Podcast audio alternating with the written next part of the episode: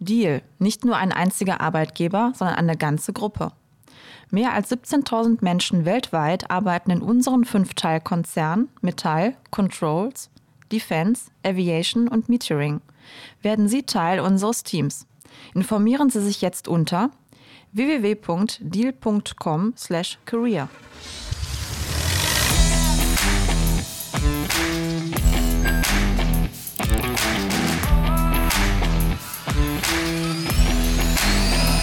aufs Ohr. Hallo zu einer neuen Folge von Technik aufs Ohr. Wir sprechen heute mit dem Mann, der weiß, wie die Cashmaschine Krypto funktioniert. Herzlich willkommen, Yasha Samadi. Yasha Samadi ist Mitgründer des Kryptofonds Greenfield One und spricht mit uns über Bitcoin, den NFT-Hype und vieles mehr. Genau, dann gleich die erste Frage von mir, Jascha. Unsere Hörerinnen und Hörer und speziell unser Hörer Michael die würden ganz gerne etwas über Bitcoin, Blockchain und NFT erfahren. Kannst du uns dazu ein bisschen was dazu erzählen zu diesen drei Buzzwords? Hallo zusammen, ja, natürlich gerne. Klar, das ist so ein bisschen, also alle drei Buzzwords könnte man im Grunde auch auf einer Zeitachse so ein Stück weit sehen. Also Bitcoin, damit würde ich mal anfangen, ähm, ist ja letztendlich die älteste Kryptowährung ähm, und auch sicherlich so das, was die meisten, wenn sie von außen auf Krypto und Blockchain gucken, ähm, dann irgendwie mit dem Space auch stellvertretend oftmals für Krypto als Ganzes dann oftmals verstehen. Ähm, das Interessante eigentlich ähm, auch für uns oder für mich persönlich zum einen, aber auch für uns als, als, als Fund und Firma, ähm, äh, die viel interessantere Frage dahinter eigentlich, ob Bitcoin jetzt mal auf dem spekulativen Layer jetzt wirklich was wert ist oder nicht, worüber man sicherlich auch stundenlang streiten könnte, ist eigentlich das, was mit Bitcoin ähm, entstanden ist, so ein bisschen als Nebenprodukt, nämlich die Blockchain. Und äh, Bitcoin äh, als Asset lebt auf der Bitcoin-Blockchain, die ähm, ja 2009, ähm, also im Grunde zwölf Jahren jetzt mittlerweile äh, gestartet ist und eigentlich ähm, das viel Interessantere daran ist, nämlich technologisch. Ähm, und da können wir sicherlich heute auch noch mal tiefer einsteigen, was das denn genau bedeutet. Aber im Kern die Blockchain eigentlich neue Datenbankstruktur äh, uns gebracht hat und dass das eigentlich viel spannendere ist. Und auf dieser Datenbankstruktur, und damit komme ich dann zum dritten Begriff NFT, ähm, sehen wir heute, elf, zwölf Jahre später, ähm, dass wir eben nicht nur Bitcoin als Asset auf, auf diesen dezentralen Datenbanken quasi leben sehen, in Anführungsstrichen, sondern viele andere Arten von Assets, eben auch diese die sogenannten NFTs, also Non-Fungible Tokens, hinter denen sich meistens ähm, ja, digitale Inhalte, Medien, also Content, Bilddateien und ähnliches verbergen, ähm, die wir eben auf die äh, äh, Chain quasi bringen, also On-Chain oder auf die Blockchain und auf diese neue Datenbank und damit letztendlich handelbar machen, ein einmalig machen äh, und die Möglichkeit hier haben, jetzt vor allem mit NFTs im Kreativbereich ähm, ganz, ganz neue Wege auch zu gehen. Ja, du hast gerade ja schon angedeutet, da sind ja in den letzten äh, Zeiten wirklich extreme ähm, Auktionen gefahren worden, also vor allem so in der Kunstwelt und für Millionenbeträge sind da JPEGs, äh, haben den Besitzer gewechselt. Ähm, kürzlich habe ich noch gelesen, ein, ein Original-Meme. Also wurde ja ein ähm, ja, Kind fotografiert, damals noch von äh, ihrem Vater und das ist dann auch irgendwie war so ein virales äh, Bild, was da immer benutzt wurde. Es war von einem brennenden Haus. Also ich denke, dass das einer oder andere Hörer bestimmt auch kennt. Das ist halt auch, das war ja auch eine super krasse Aktion und ähm, da würde ich mal gerne von dir wissen, wie, wie schätzt du das ein? Also wird das jetzt äh, so wirklich weitergehen, dass wir dann solche krassen Aktionen da einfach immer erleben und diese ähm, Dimensionen immer größer werden, auch vom Geldbetrag her? Oder ist das jetzt eher so ein NFT-Hype und das wird dann irgendwann wieder abflachen?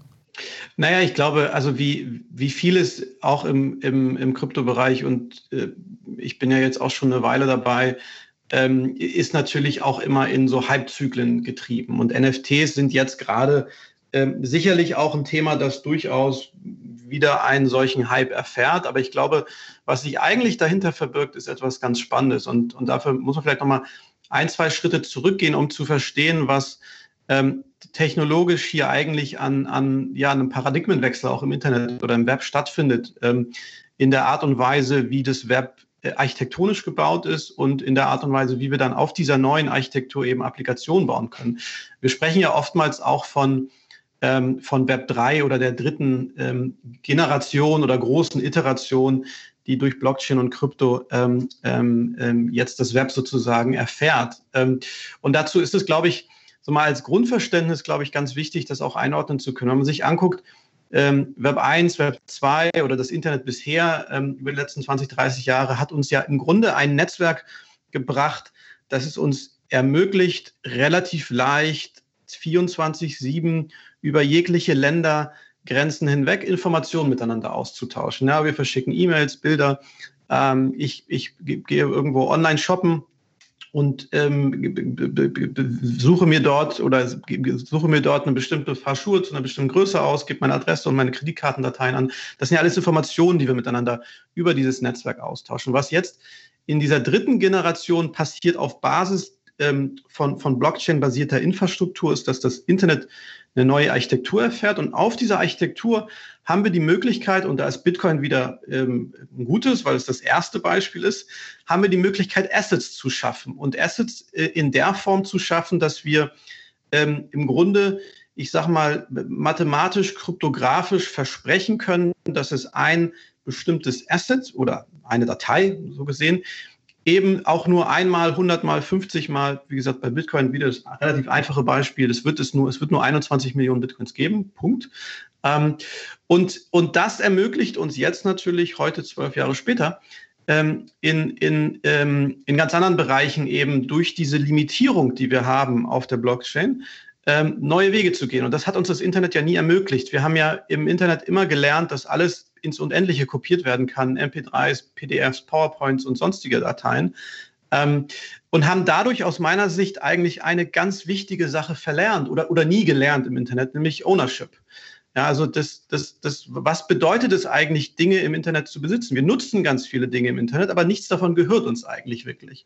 Ähm, und NFTs sind eigentlich so das aus meiner Sicht die Spitze dieses Eisberges, ähm, die jetzt wahrscheinlich für den auch durchschnittlichen Konsumenten am, am klarsten einfach wird, weil es am, am einfachsten zu verstehen ist, dass wir eben auf diese ähm, Blockchain-Infrastruktur eben auch bunte Assets bringen können und Assets, die irgendwie flimmern und, und irgendwie Spaß machen, sich anzugucken und eben auch Kunst damit eines der, der, ähm, ja, der Dinge ist, die jetzt ihren Weg auf die Blockchain gefunden hat. Und das Interessante hier wieder, ähm, dass ich jetzt im Grunde ähm, ähm, ja im Grunde der, der, der Creator Economy sozusagen die Möglichkeit gebe, ihre, ihre Inhalte und ihre Werke auf die Blockchain zu bringen, limitierend ähm, auf die Blockchain zu bringen, damit eine Wertigkeit reinzubringen und auch dem digitalen Künstler, der ja genauso wie der, ich sag mal, analoge Künstler mit seinem Pinsel ähm, vor der Leinwand sitzt,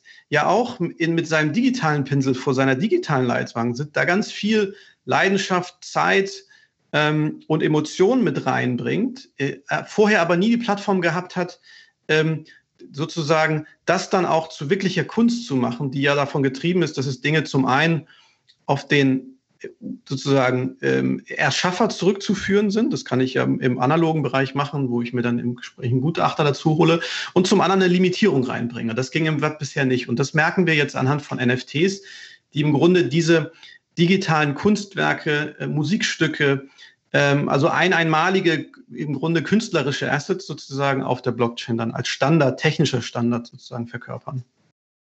Das heißt, da entsteht ja eigentlich eine neue Welt des Kunstsammelns. Ne? Also denn heißt es zukünftig mehr, ich sammle nicht mehr gemalte Bilder von äh, irgendwelchen bekannten Künstlern, sondern jetzt ein bisschen despektierlich gesagt, ich sammle tolle Pixel.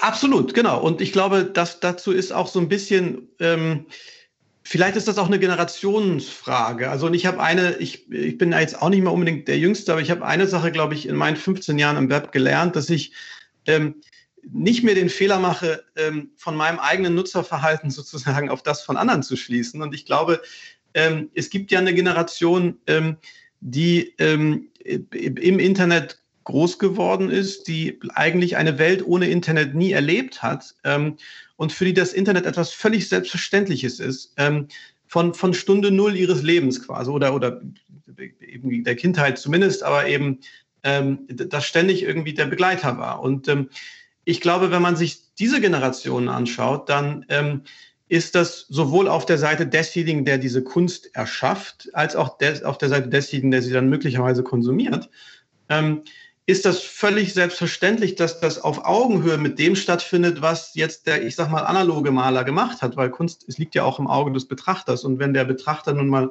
einer Generation entstammt, die eben rein sozusagen der virtuelle Umgang mit Dingen etwas Selbstverständliches ist, dann glaube ich, ist es für mich auch selbstverständlich, dass auch Kunst ihren Weg ins Digitale findet. Und wenn man sich überlegt, wie viel Zeit wir mittlerweile ja auch ähm, vor, ich sag mal, Bildschirmen verbringen, die mit dem Internet verbunden sind. Ähm, äh, das ist sicherlich 50, 60 Prozent der Zeit am Tag, die ich nicht schlafe. Ähm, mal mehr, mal weniger, aber ein ganz überwiegender Großteil. Ähm, dann ist es für mich auch selbstverständlich, dass irgendwann diese Dinge auch, ähm, Dinge wie Kunst auch ihren Weg in, in, in, in ja, digitale, das digitale Umfeld finden, in dem wir uns ja schon, wie gesagt, einen Großteil unserer Zeit auch aufhalten. Ja, jetzt hattest du gerade so schön charmant gesagt, du bist auch nicht mehr der Jüngste. Ich möchte jetzt gar nicht fragen, wie alt du bist. aber 38. Das ist immer relativ. Ach ja. Bin ich dann noch ein bisschen jünger als du. aber auch nicht so viel. Nee, ähm, ich wollte jetzt so einen schönen, galanten Schwenk machen äh, zu Greenfield One. Ähm, ja. Da möchte man natürlich auch gerne von dir wissen, wie es dazu gekommen ist, dass du ähm, ja da Mitbegründer bist und dass du einfach mal so ein bisschen was erzählst darüber, ja, wie ist das entstanden? Klar. Klar, gerne. Mit, mit Greenfield One, das, ähm, ähm, da habe ich mich 2018, ähm, also jetzt vor drei Jahren, ähm, mit dem Sebastian Blum und äh, auch dem Felix Machert äh, zusammengetan. Ähm, und was wir im Grunde machen, ähm, über, über den Fonds oder mittlerweile äh, sind wir dabei, unseren dritten Fund aufzusetzen. wir investieren im Grunde ähnlich wie ein Venture Capitalist in Gründer und frühe Gründerteams, oftmals sehr technische Teams, die eben ähm, ja Ideen und Geschäftsmodelle auf der, um die, ähm, in der Blockchain herum sozusagen ähm, verwirklichen wollen. Ich selber bin schon ähm, relativ lange im, im, im Crypto-Space, ähm, bin, habe also vom Background in meinem früheren Leben äh, 2009 so in der, in der Frühphase von Mobile ähm, mal eine Mobile Company gegründet, ganz klassisch Venture Capital finanziert, wie das dann so ist und über alle Höhen und Tiefen sozusagen gegangen in der Frühphase. Wir haben damals eine Plattform für App-Entwickler und später Brands gebaut, auf der ich im Grunde ähm, Monetization und Analytics für meine ähm, Apps machen konnte und ähm, haben dann 2014 ähm, die Firma an Opera Software, den, den Browser, den man vielleicht noch von früher aus den Anfängen des Internets kennt, ähm, verkauft. Und dort war ich dann drei Jahre im Konzern und das war im Grunde für mich auch der Weg in diese neue Welt, weil ähm, äh, Krypto und Blockchain oder Web 3 ist für den Browser dann später etwas sehr Relevantes geworden. Die haben nämlich in, auf ähm, allen Geräten im Browser als festen Bestandteil eine Wallet gelauncht. Und mit dieser Wallet kann ich im Grunde jegliche Art von Krypto Assets, Tokens, ähm, NFTs halten, versenden, empfangen. Und ähm, das war so mal damals mein Einstieg. Und ich bin dann Ende 2016 raus äh, aus dem Konzern und habe dann ja eigentlich mich nur noch seitdem mit Krypto beschäftigt und ähm, bin dann so, ich weiß nicht, der ein oder andere Zuhörer wird sich vielleicht noch erinnern, in, äh, in, in diese ICO-Phase dann mit reingekommen, haben dann pri privat relativ viel auch dann breit irgendwie investiert. Das funktionierte irgendwie auch alles ganz gut, aber habe dann eigentlich gemerkt, okay, der nächste Schritt müsste jetzt sein, dass entweder ähm, äh, selber komplett pro zu professionalisieren, weil so nebenher ähm, war das dann irgendwann auch, fühlte sich das irgendwann fahrlässig an, oder aber jemanden zu suchen, der das dann macht mit, mit professionellem Fokus. Und ähm, in, in der Zeit ähm, habe ich viel mit ähm, ähm, Sebastian, also meinem Partner, eben gesprochen, der lange Jahre auch VC gewesen ist und für die Deutsche Telekom in San Francisco lange Jahre das Nordamerika-Geschäft äh, geleitet hat, also auf der Venture-Seite ähm, bei der T-Venture, die bei uns auch ähm, in der alten Company investiert waren. Da haben wir uns dann auch kennengelernt. Und ähm, naja, wir sahen dann ähm, aus dem Blickwinkel, er eben noch in San Francisco, relativ klar 2017, ähm, dass so große erste etablierte Venture-Firmen in den USA ähm, ja im Grunde eigene Krypto-Funds ähm, oder Organisationen oder Teams letztendlich ähm, aufgesetzt haben. Ja, also Andreessen Horowitz ist da sicherlich ähm, das prominenteste Beispiel, aber auch viele, viele andere große bekannte Namen, die, die reine Krypto-Funds oder, oder Krypto-Venture-Funds aufgesetzt haben. Und in Deutschland eben oder in Europa auch äh, bis dato eigentlich äh, kaum jemand. Und ähm, das haben wir dann als Opportunity gesehen und haben uns dann eben zusammengetan ähm, und sind dann 2018 losgelaufen und machen im Grunde ähnlich wie das der Venture Capitalist macht, ähm, Frühphasengeschäft. Also wir sind jetzt keine Trader, ähm, die dann eben tagtäglich vor den Bildschirmen sitzen und irgendwelche Kerzenanalysen machen, sondern wir machen wirklich Venture-Geschäft, also investieren früh in Gründerteams, meistens auch bevor es irgendetwas gibt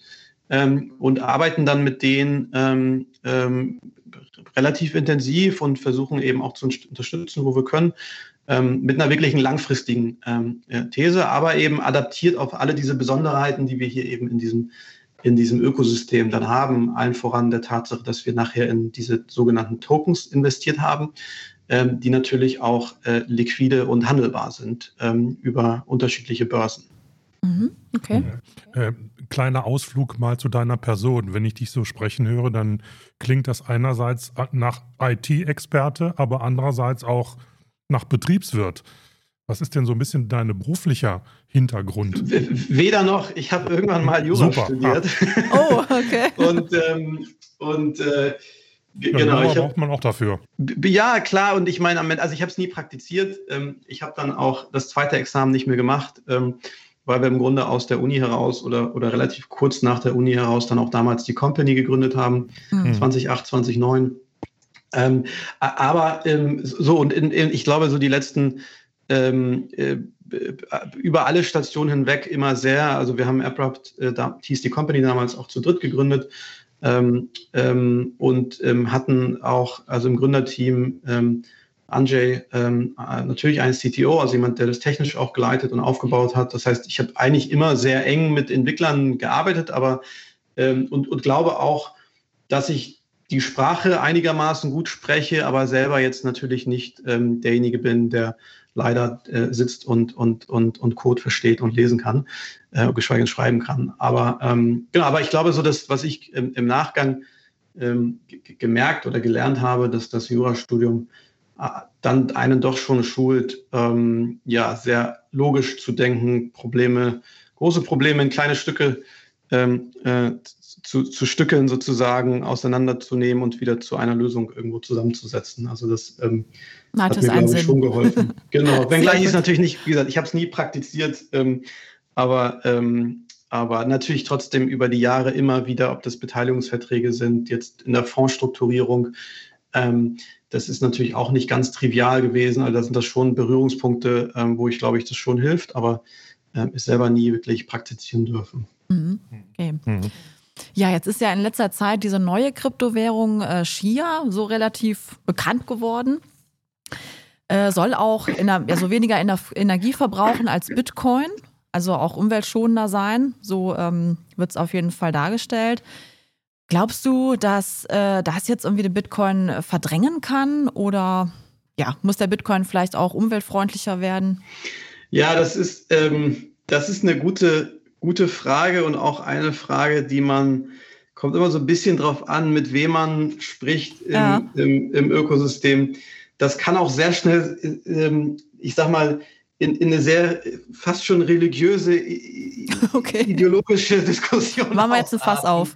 Ähm, so, also ich, also ich, ich, äh, ich glaube so ein bisschen, ähm, also die Frage zum einen, was macht Bitcoin zu dem, was es ist? Mhm. Ähm, ich glaube, es ist Grundvertrauen. Ja, mhm. also äh, man Tesla ist ja jetzt wahrscheinlich einer der prominentesten ähm, Bitcoin-Supporter oder, oder auch Investoren mittlerweile, aber viele andere auch ähm, vorher schon oder auch jetzt danach sicherlich, ähm, ist, glaube ich, in erster Linie einmal das Vertrauen in, in, in zum einen in die Plattform, also die Architektur und das Netzwerk oder die Blockchain selber äh, und zum anderen aber auch eben in dieses Asset, wenngleich das Asset natürlich noch sehr volatil ist. Und, und mit Vertrauen meine ich so ein bisschen zweierlei. Also zum einen die Historie, ja, dass man jetzt auf, auf ja im Grunde elf, zwölf Jahre Historie zurückblicken kann.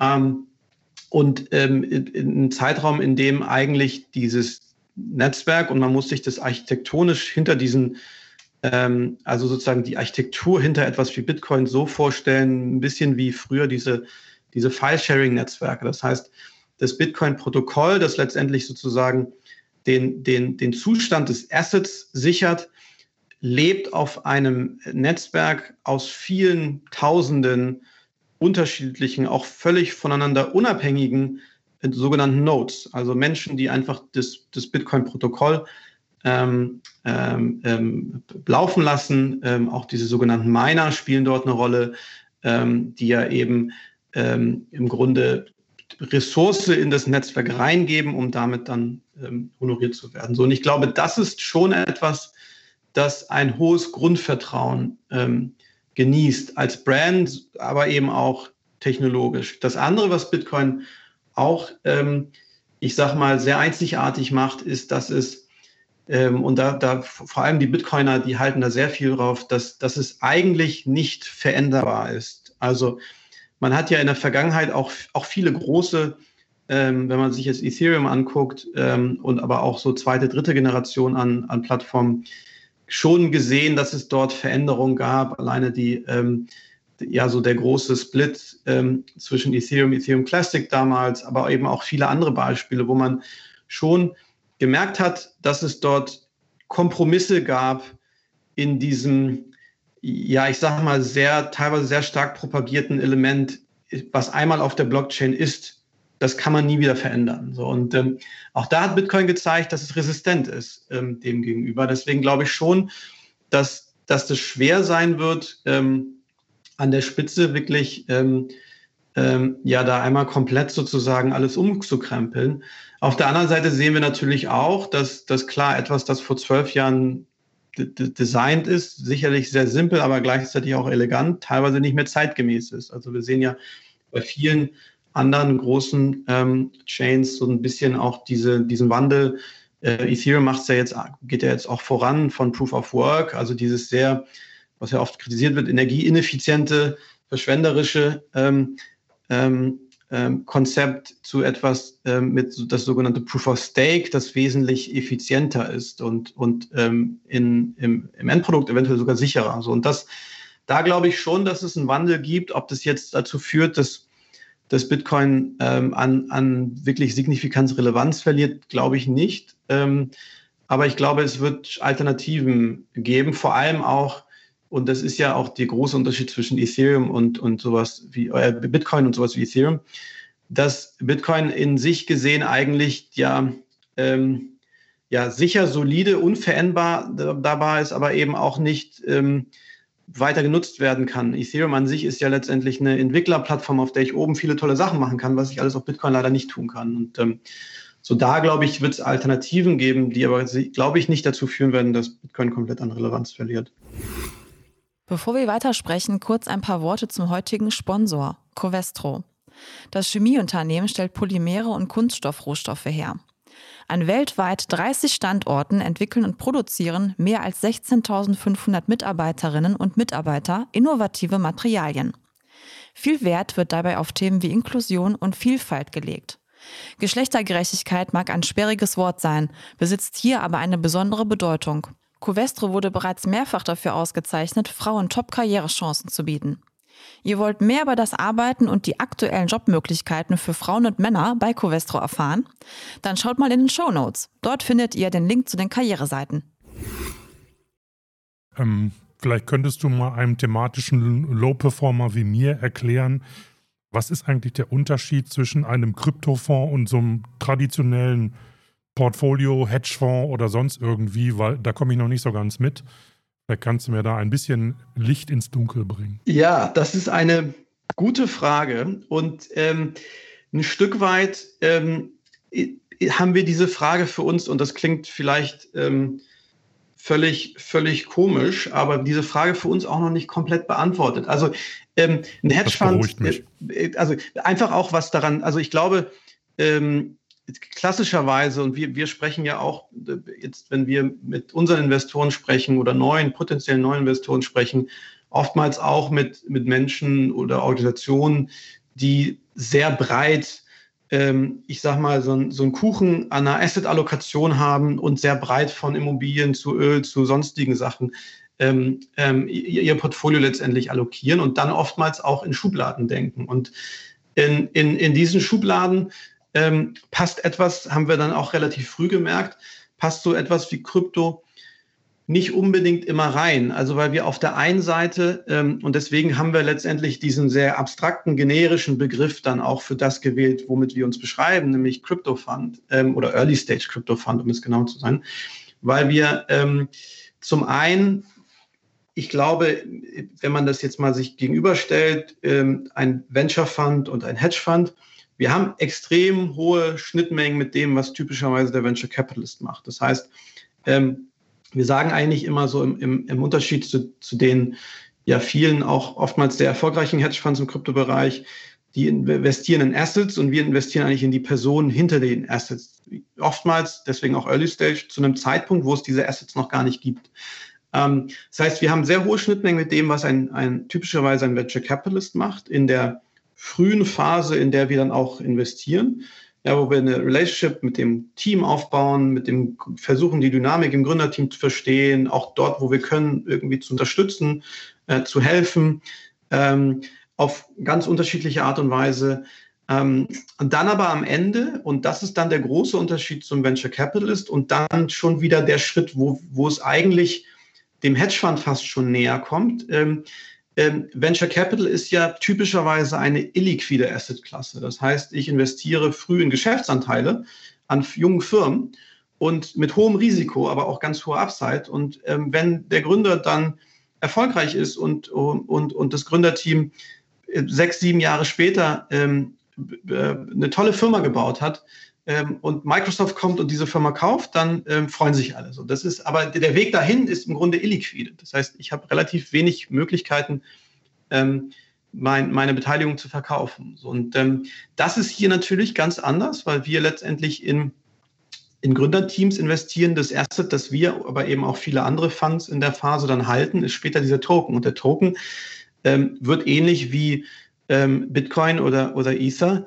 ähm, dann irgendwann ähm, gehandelt auf Börsen. So, und dann muss sich eben jeder Investor selber eigenständig entscheiden, wann er denn ähm, ähm, einzelne Teile dieser Beteiligung veräußert. Und ähm, ähm, so, das ist dann der Schritt, wo es dem Hedgefonds wieder näher wird. Das heißt, ich glaube, wir sind und mit dem, was wir, aber auch viele andere äh, Crypto-Funds in dem Space machen, ähm, e-, eher eine Hybridstruktur zwischen einem sehr gründernahen frühen, aber langfristig orientierten Venture-Fonds mit dem, was ein Hedgefonds in, einer, in der liquiden Welt macht. Was wir nicht machen, und das ist dann wieder die Unterscheidung oder Differenzierung zu einem Hedgefonds, wir, wir gehen keine Short-Positionen. Ja, das heißt, wir, wir sind immer long. Ähm, wir sind immer, ähm, also wir, wir wetten sozusagen nicht gegen den, ähm, den Misserfolg.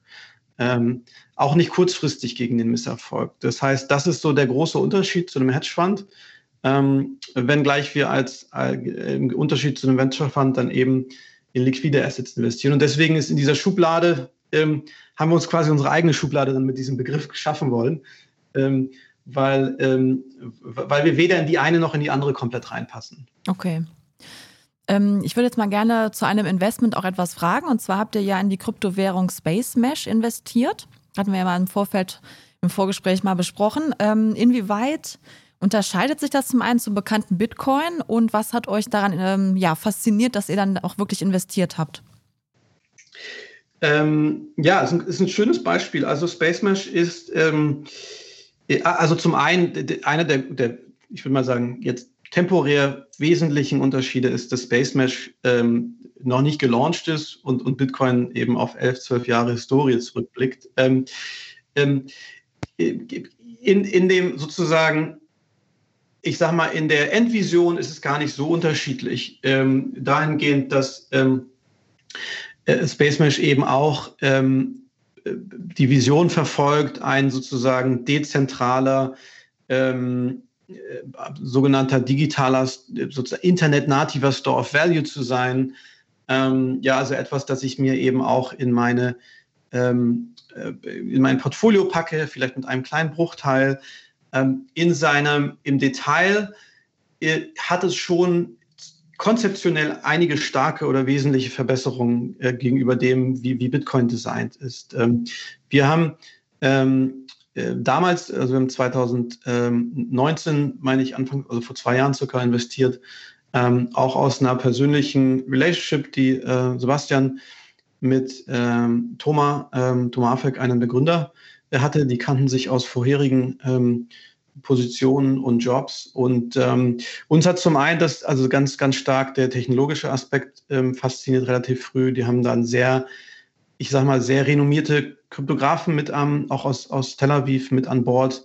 Ähm, das auf der einen Seite und auf der anderen Seite ist das Design hinter Space Mesh, also ähm, anders als ähm, oder man könnte sagen fairer als oder wirklich de oder dezent noch dezentraler als Bitcoin. Wenn man sich anguckt, ähm, Bitcoin ist ja gestartet als äh, wir haben dieses offene System, an dem kann jeder teilnehmen, ob der kleine, ähm, kleine die kleine Privatperson zu Hause, die irgendwie ihren, ihren Rechner an das Bitcoin-Netzwerk anstellt und dann eben Bitcoin meint oder aber eben die große ähm, Mining-Firmen, die das sozusagen at scale macht. Was am Ende passiert ist, sind eigentlich zwei Sachen wenn man sich, und da gibt es ähm, auch ganz viel, das ist ja alles auch öffentlich ähm, und, und öffentlich zugänglich, wenn man sich anguckt, ähm, wie die, die sogenannte Hashrate ähm, und die, die, die Ressourcenverteilung im Bitcoin-Netzwerk verteilt ist, dann sieht man relativ stark, dass es dort schon eine Konzentration gibt. Also ich glaube, ich habe jetzt die Zahl nicht genau im Kopf, aber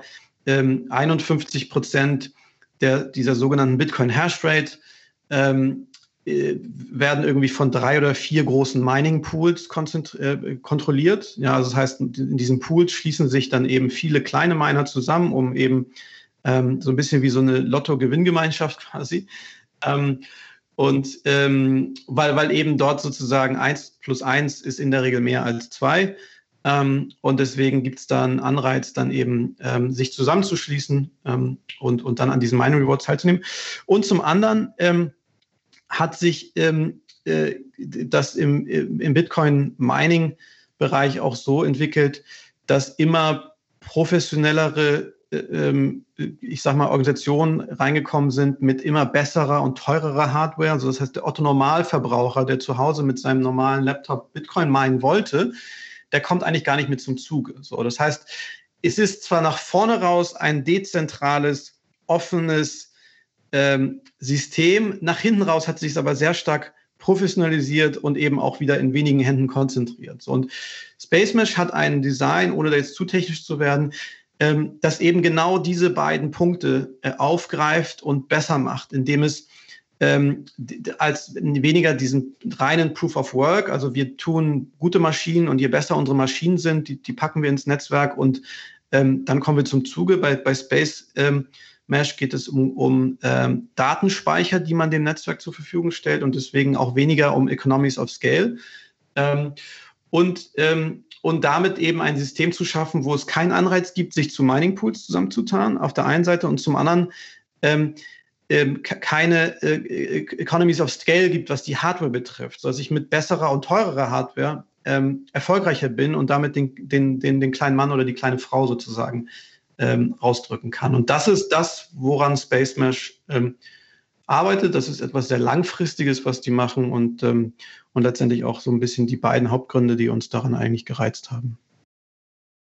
Also ich merke schon, die Sarah und der Jascha, die verstehen sie sprachlich schon mal super gut. Ich komme jetzt mal wieder ein bisschen auf die Basics zurück, weil ähm, mich würde ja schon interessieren, was unsere Hörer und Hörerinnen oder auch vielleicht Ingenieure und Ingenieurinnen, insbesondere wenn die in Kryptofonds investieren wollen. Was müssen die denn tun? Wie ist denn da die Vorgehensweise? Was ist dein Ratschlag?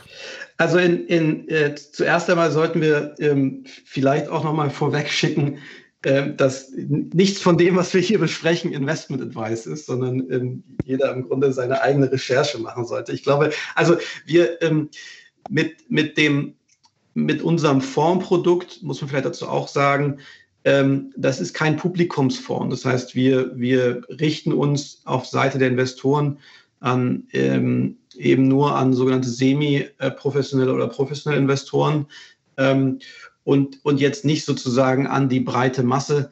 Ähm, das ist, glaube ich, nochmal zur Einordnung dessen einfach ähm, vielleicht ähm, nochmal ganz wichtig. Und da gibt es ja auch unterschiedliche Fondskonstrukte und Konzepte, also Publikumsfonds, die ich im Grunde dann überall jederzeit zeichnen kann oder eben auch eher geschlossenere Konstrukte. So. Und ähm, ähm, ich, ich glaube, wichtig grundsätzlich, ob man das über einen Fondsinvest macht, ähm, wo es auch gewisse Mindesteinlage und, und Kapitalbindungszeiträume gibt bei uns ähm, oder auch einfach selber ähm, sich mit dem Space befasst, dass man eigentlich, ähm, also zum einen sich bewusst machen muss, ähm, und ich meine, ich mache das jetzt ja auch schon ähm, ähm, so durch, durchlauft das jetzt zum zweiten Mal oder zum zweieinhalbten Mal, könnte man eigentlich fast sagen, ähm, dass Krypto immer getrieben ist von Zyklen. Und davon sollte man sich nicht verleiten lassen. Nur weil jetzt einmal alles irgendwie nach oben geht und Bitcoin vor einem halben Jahr noch bei, ich weiß es gar nicht, 10.000, 12.000 und jetzt irgendwie schon bei 60.000 war. Das geht nicht immer so, sondern es geht auch ja. wieder nach unten. Und ähm, die Frage, glaube ich, ist dann so ein bisschen für sich erstmal, was ist meine eigene Investmentstrategie oder der Horizont, in dem ich investieren möchte? Ähm, und, und wie gesagt, wir sind ähm, auch einfach, weil wir dafür nicht die, das nicht die richtigen sind. Das entspricht auch nicht unserem Naturell und Background. Wir sind keine Daytrader, also wir, wir machen, wir verdienen unser Geld nicht mit ähm, kurzfristiger Volatilität, ähm, sondern wir gehen wirklich langfristig rein.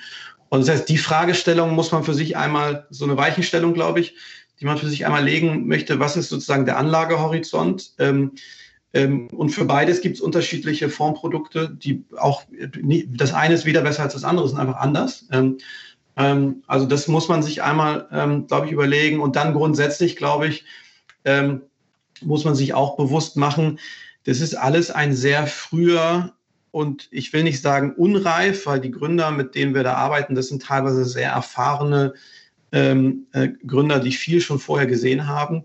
Aber der Space an sich ähm, ist natürlich noch nicht an einem Punkt, wo man jetzt sagen kann, ähm, es ist alles komplett reguliert, ähm, Bewertungsmodelle sind alle völlig durch komplett ähm, bewiesen und, und ähm, das ist schon etwas, das auch ähm, und noch unter einem gewissen Risiko natürlich auch stattfindet. Auf der anderen Seite ist es, glaube ich, wie immer im Leben, dort, wo Risiko ist, gibt es auch Chancen.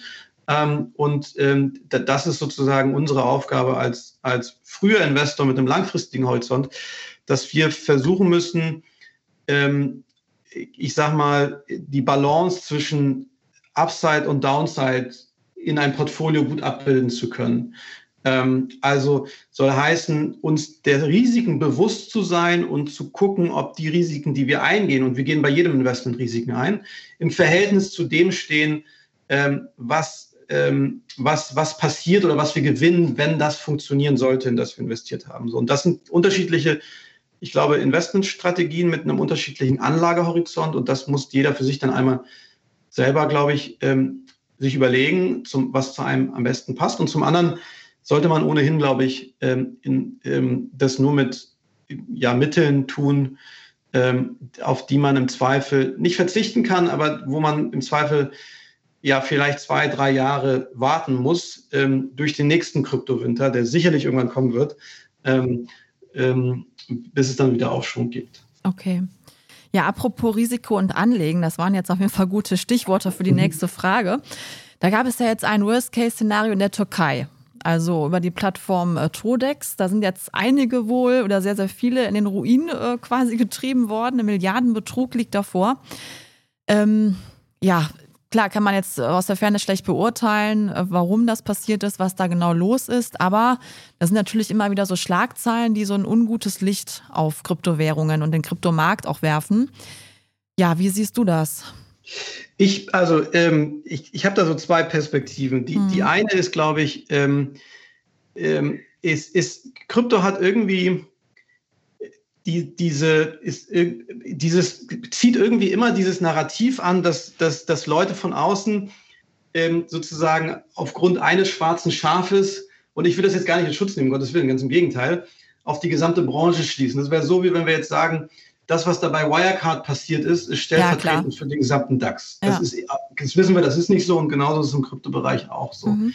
Ähm, und ähm, der, der, der, der zweite, und das ist so ein bisschen dasselbe, so mit derselben Plattitüde irgendwie, ja, Bitcoin wird doch nur genutzt, um irgendwelche Schwarztransaktionen im Web zu machen so, und illegale Sachen zu tun. Das wäre so, wie wenn ich sage, ja gut, Bargeld wird auch genutzt irgendwo, mhm. um Dinge zu tun, die nicht legal sind. Verbieten wir deswegen Bargeld? Nein, sondern wir müssen das in einen regulierten Rahmen bringen, wo wir wissen, ähm, äh, und, und eine gewisse Transparenz mit reinbekommen. So, und ich glaube, was dort passiert ist, ist etwas ganz Schlimmes.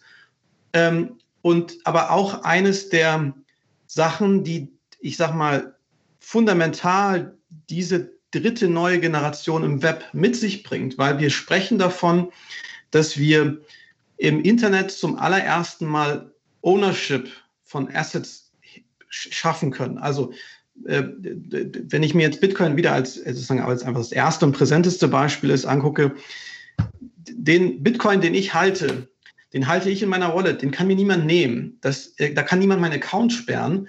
Ähm, und, ähm, ähm, und, und, und, oder mich davor hindern, den irgendwie zu versenden oder irgendjemandem anders oder, oder auch geschweige oder Bitcoin zu empfangen. Das heißt, ich habe Kontrolle, aber diese Kontrolle kommt mit einer Verantwortung. Ähm, das soll heißen, wenn ich meinen Private Key verliere oder jemandem anderen Zugriff zu dem Private Key gebe ähm, ähm, ähm für eine Wallet, in der dieser Bitcoin liegt, mhm.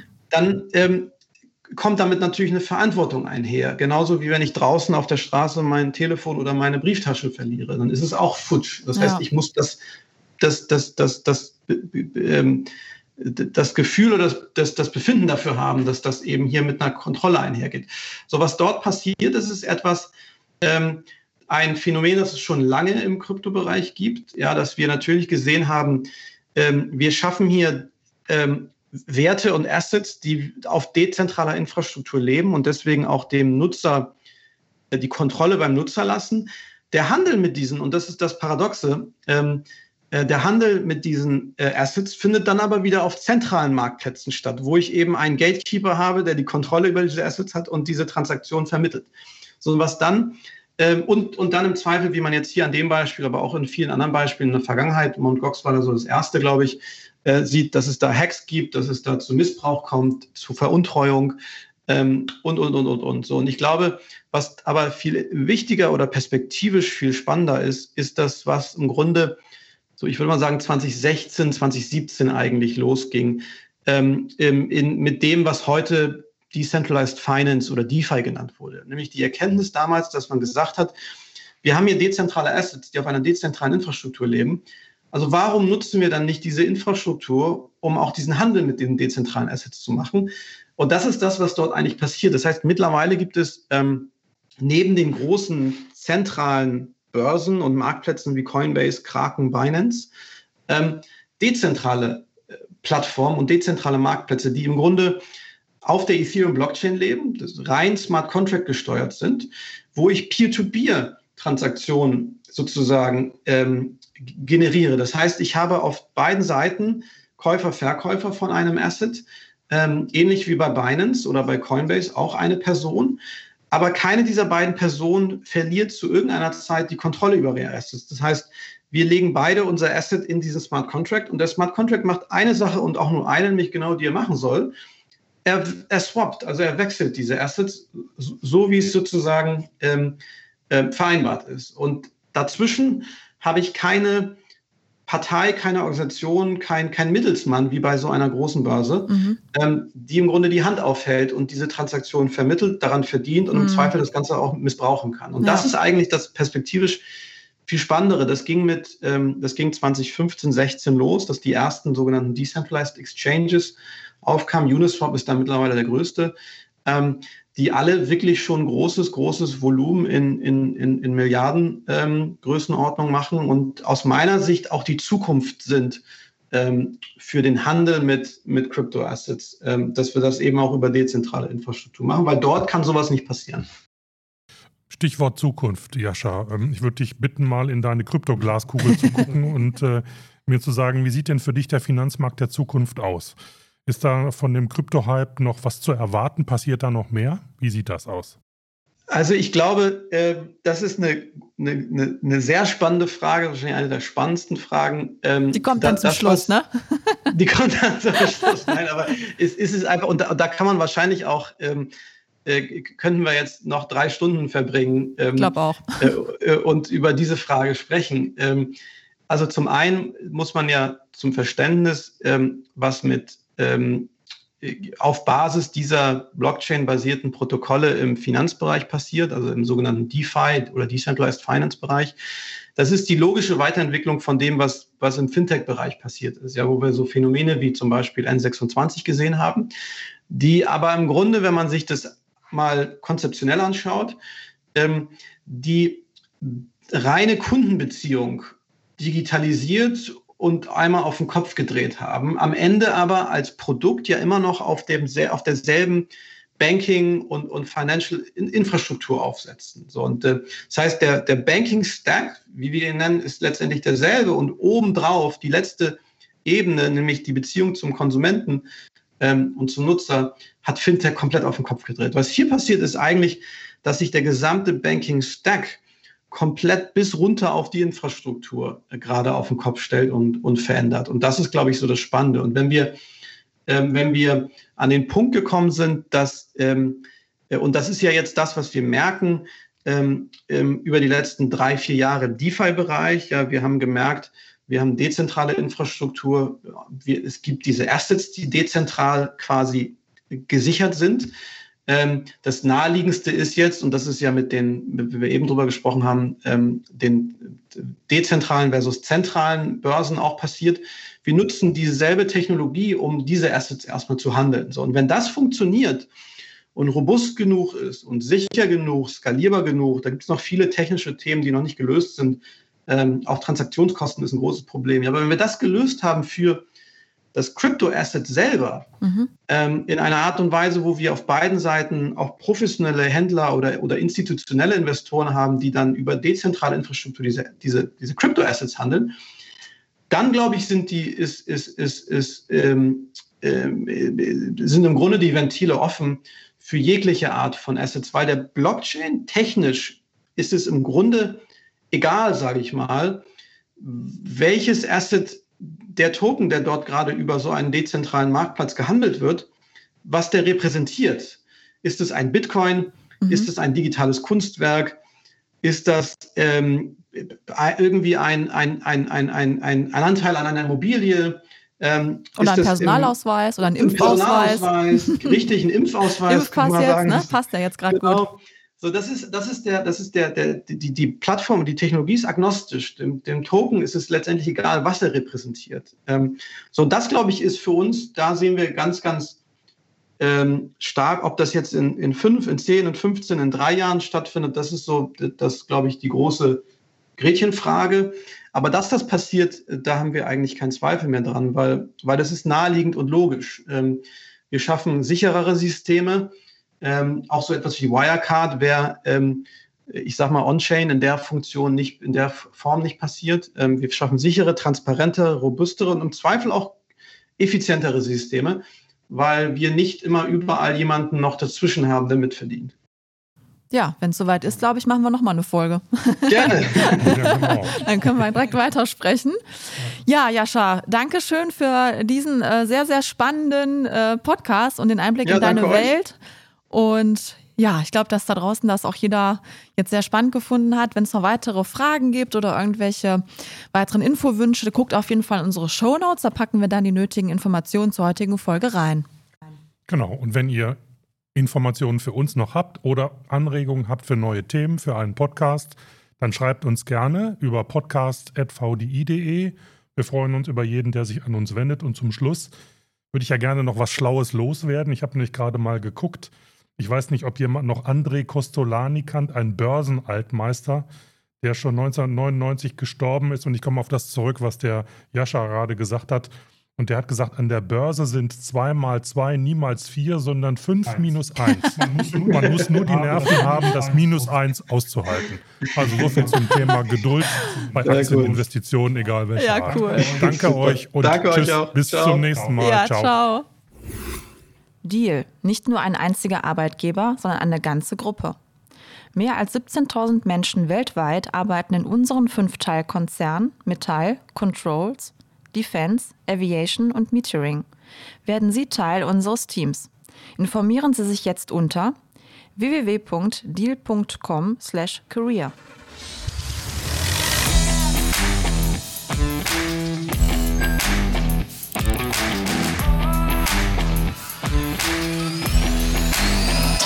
Technik aufs Ohr.